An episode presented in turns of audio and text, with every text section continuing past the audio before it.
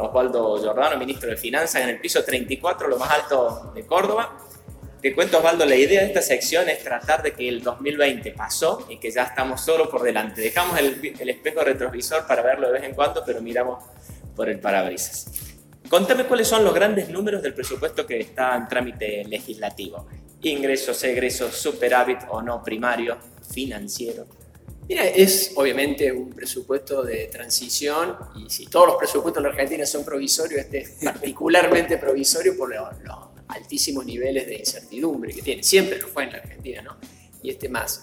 Lo que tiene es una eh, proyección de moderado optimismo en el sentido de que pensamos que, bueno, lo peor ya pasó en el 2020, pero tampoco exagerar el optimismo porque sabemos que a la Argentina le va a costar mucho recuperar otros factores que van más allá de la pandemia, si suponiendo, digamos, en el mundo la, la, luz al final del túnel es la vacuna, en nuestro caso es un eslabón, digamos, dentro de algo mucho más complejo. Entonces en ese marco se tomaron esa, esas proyecciones eh, y bueno, y con mucha austeridad eh, lo que tratamos es, por un lado, de recomponer la inversión que sufrió mucho este año eh, y priorizar algunos gastos centrales como el tema asistencial y social, porque sabemos que todavía tenemos varios meses de, mucha dureza.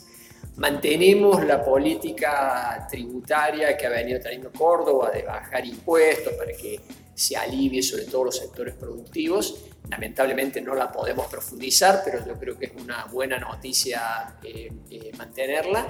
Eh, y obviamente un, respetar los equilibrios básicos, así que tenga recuperar la capacidad de ahorro para poder la mayor parte de la inversión financiarla con ahorro. Perfecto. Y los presupuestos de los que trabajás así en el panorama, me parece haber visto que con inflación en, el orden del 35% eh, por ciento y un crecimiento económico del 5%. Eh, sí, un poquito menos el crecimiento. Esas son variables que mucha flexibilidad no tenemos porque dentro del marco de la ley de responsabilidad fiscal se toma lo que proyecta la nación. Ah, decir que prácticamente ahí no hay mucho para discutir, hay, que tomarlo. Entonces, si me preguntas a mí, yo creo que la inflación va a ser más alta seguramente por, por todo lo que está pasando.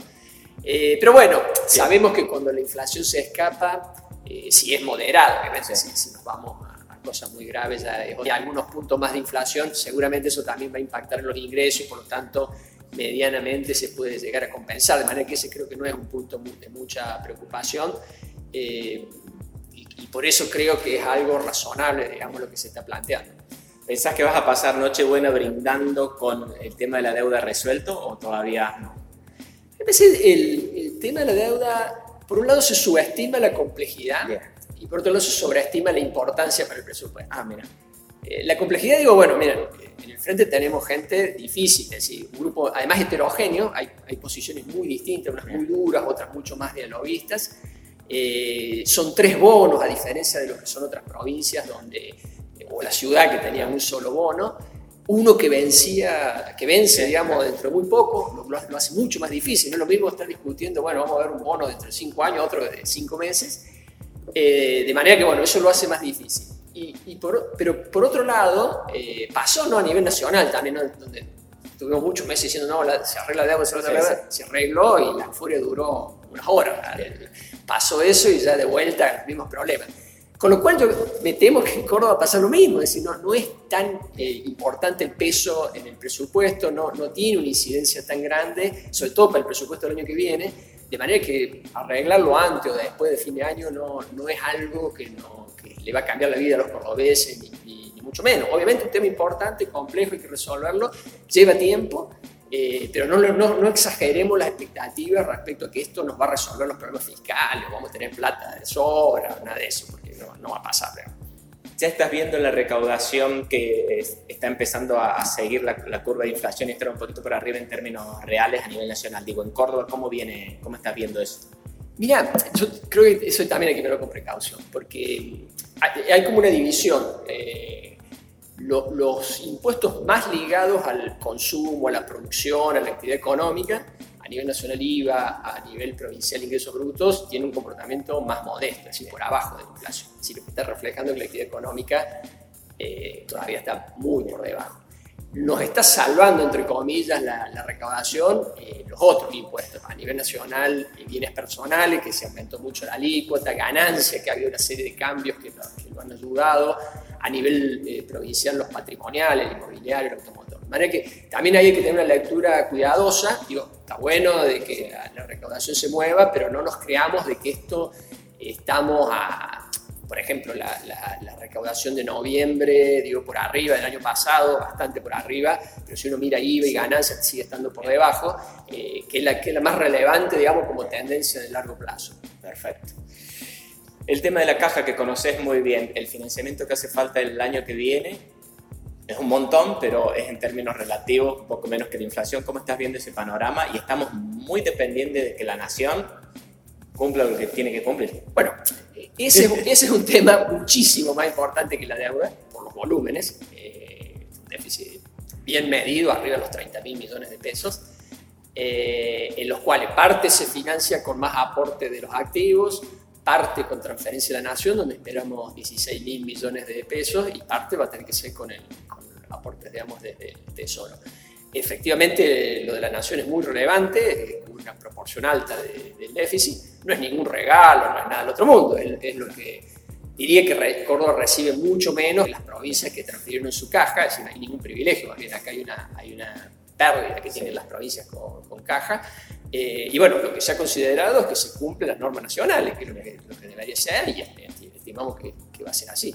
Bien, pero es un tema que te preocupa, que seguís Dados los antecedentes, digamos, de, incumplimientos en el pasado, eh, de todos los gobiernos, porque bueno, recordamos, digamos, lo más conflictivo que fue en la época de kirchnerismo, donde bueno, se llegó hasta, hasta un juicio, pero también con, con Macri fue muy tortuoso el proceso, con muchos eh, idas, venidas, eh, muy dilatorio todo y demás, con mucho atraso, entonces estamos cobrando casi con dos años de diferencia eh, obviamente yo creo que hay que... Sin actualizaciones. Sin ningún tipo de actualización. Eh, imagínate el volumen de plata que es, dos años de inflación, cárgale a eso, el perjuicio que es para... No, sí, vos ves los números de las provincias con cajas y, los números fiscales de las provincias sin caja y es notable el impacto que tiene el sistema previsional sobre la, la finanza de las provincias con caja. Es una, una diferencia eh, notable. Es decir, nosotros para tener, digamos, Córdoba, para tener una cuenta más ordenada, tiene que hacer un enorme esfuerzo en otras áreas para compensar este, este desbalance. Bien. Eh, el sistema argentino es un galimatías, y aparte numeroso y poblado, eh, que la clase política, la sociedad, no le ha encontrado una vuelta. Estamos con ese mandato de la Constitución, de un nuevo pacto federal. Vos me parece que tenés, eh, suscribís a, a, una idea de, de IDESA de eliminar la coparticipación como un primer paso para rediscutir cómo se financian provincias. Contame cómo ves ese tema y qué viabilidad política le ves. Mira, yo, yo, estamos en una gran mentira, es decir, que en la Constitución dijimos vamos a hacer una nueva ley y uno cuando mira eh, lo, que se proponían sabemos que era imposible. De hecho, bueno, ya llevamos 30 años sin cumplirlo y, y podemos llevar otros 30, digamos, porque no hay forma de que, que haya un acuerdo eh, tal como está planteado. Es decir, como, decir, mira, nos vamos a poner de acuerdo en algo que no, sabemos que no hay forma de ponerlo, entonces nos mentimos diciendo, sí, vamos a hacerlo, vamos a hacerlo, vamos a hacerlo, y vamos renovando la, la promesa durante, durante décadas. Por eso yo creo que hay, hay, que replantearse, y en ese sentido yo creo que no, no tiene lógica el que haya eh, tanta recaudación a nivel nacional tanta concentración de recaudación para luego volver a, las provincias. Cuando la, mayoría de las provincias, no en cantidad, pero sí en provincia en términos de, agregado económico, podrían recaudarse sus propios ingresos. Si yo no veo razón por la cual la provincia de Buenos Aires, Córdoba, Santa Fe, y que hablar Ciudad de Buenos Aires, eh, Mendoza incluso Entre Ríos, son provincias que podrían autofinanciarse, si, si le dan las potestades para, para recaudar, autofinanciarse y dejar, digamos, la coparticipación, que ya debería llamarse como tal, solo para asistir a las provincias más atrasadas, que son básicamente las del, las del norte del país. Eso hay un mecanismo mucho más chico, porque eh, si bien el, territorio es mucho, en términos económicos es algo chico el, norte del país, eh, y, y, mucho más justo en el sentido que podría decir, bueno, mira, las provincias ricas hacemos un aporte solidario para financiar las provincias pobres, obviamente condicionado a que estas provincias pobres tengan una estrategia de desarrollo para que se cumpla lo que el espíritu de la coparticipación, que es que se, se nivelen, no como ahora que cada vez la brecha es más grande. Entonces, sí, bueno, eh, Ciudad de Buenos Aires, Provincia de Buenos Aires, Córdoba, Santa Fe, hacen un esfuerzo para subsidiar a las pobres, apuntando a que en algún momento estas pobres se van a igualar o se van a nivelar con las más desarrolladas. ¿Y le gusta la idea? ¿La defiende?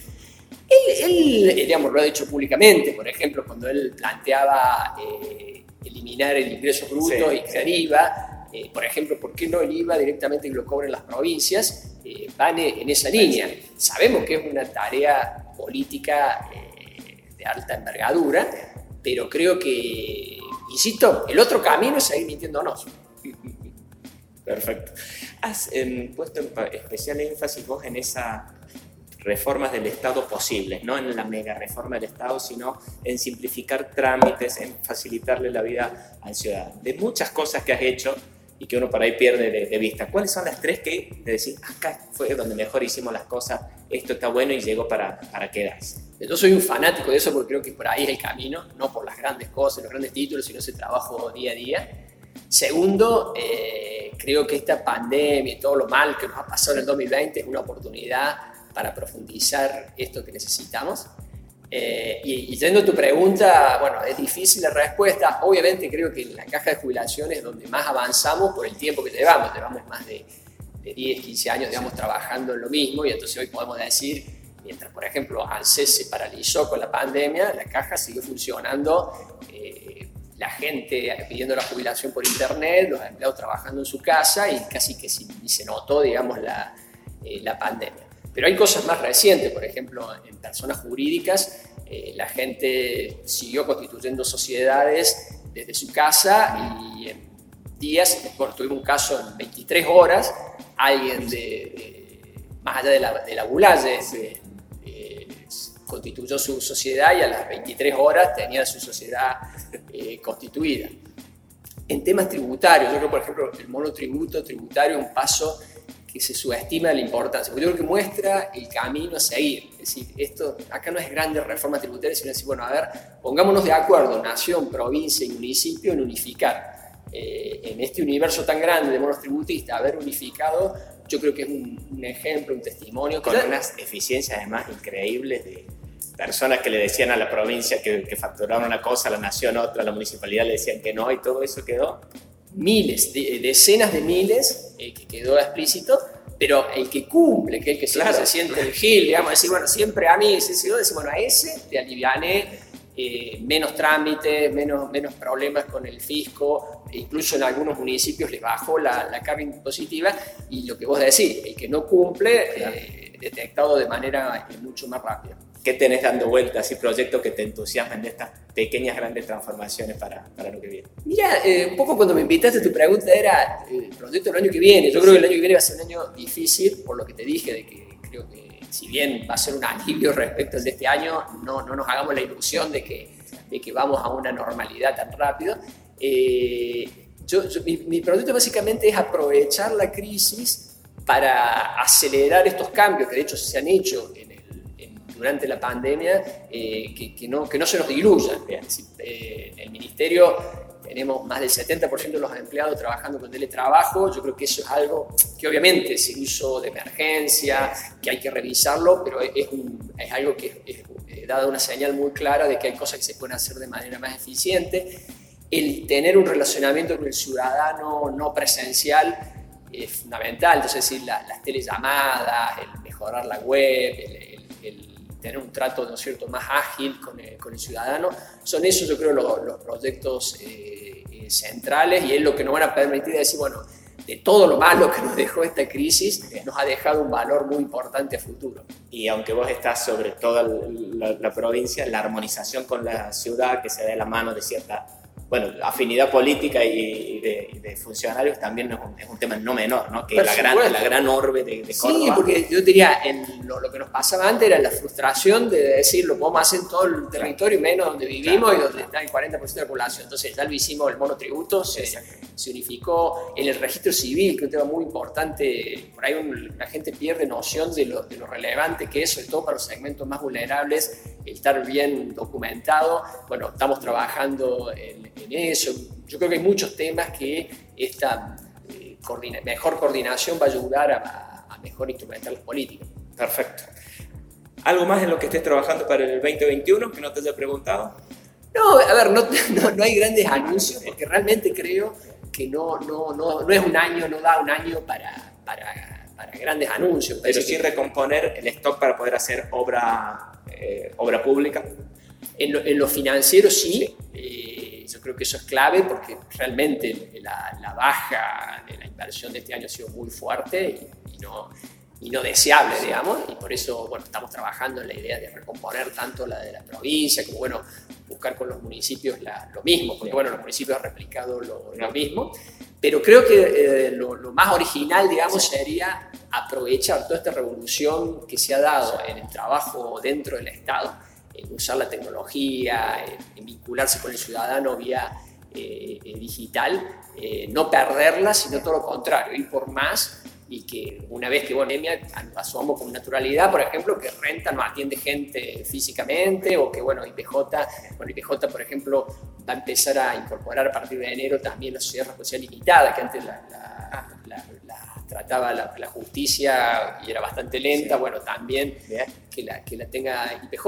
hay muchos micro, digamos, temas en donde con innovación, tecnología, cambio de la forma de trabajo del Estado, se le puede dar mejores eh, servicios a los ciudadanos. ¿Los proveedores cómo están en relación al bono ese que a principio de pandemia lanzaron? ¿Eran 9 mil millones? ¿Lo están aceptando? ¿Lo están pidiendo? ¿Está caminando? ¿Cómo está eso? Mira, yo creo que la, la, prueba más evidente, más de lo que te puedo decir yo, que no soy objetivo en el tema, es la cotización. El bono está, ha estado cotizando en el 90%, más o menos. Eh, de hecho, al, no bajar tanto el precio nos está costando que lo usen para pagar impuestos, con lo cual, bueno, ahí estamos eh, justamente con mi equipo trabajando una estrategia más agresiva sobre los deudores para que lo compren, digamos, y lo usen para pagar eh, deuda. De manera que yo creo que fue un buen instrumento para el momento que estábamos, un momento eh, difícil que permitió descomprimir una situación difícil. ¿Colocaste mucho de ese bono ya? del total permitido por la ley? Sí, no tengo acá el número, pero estamos arriba de los 5 mil, ah, mil millones, sí, es bastante. Eh, estamos un poco atrasados en la recuperación vía rentas. Eh, lo cierto también es difícil cobrar impuestos en este contexto, ¿no es cierto? Bueno, eh, hay que ser muy cuidadosos, entendemos que los contribuyentes están con otras prioridades antes que pagar impuestos, pero creo que bueno, ya el año que viene eso se va a, a solucionar y bueno, yo creo que ha sido una buena herramienta. Perfecto. Muchas gracias, Osvaldo. Gracias a vos.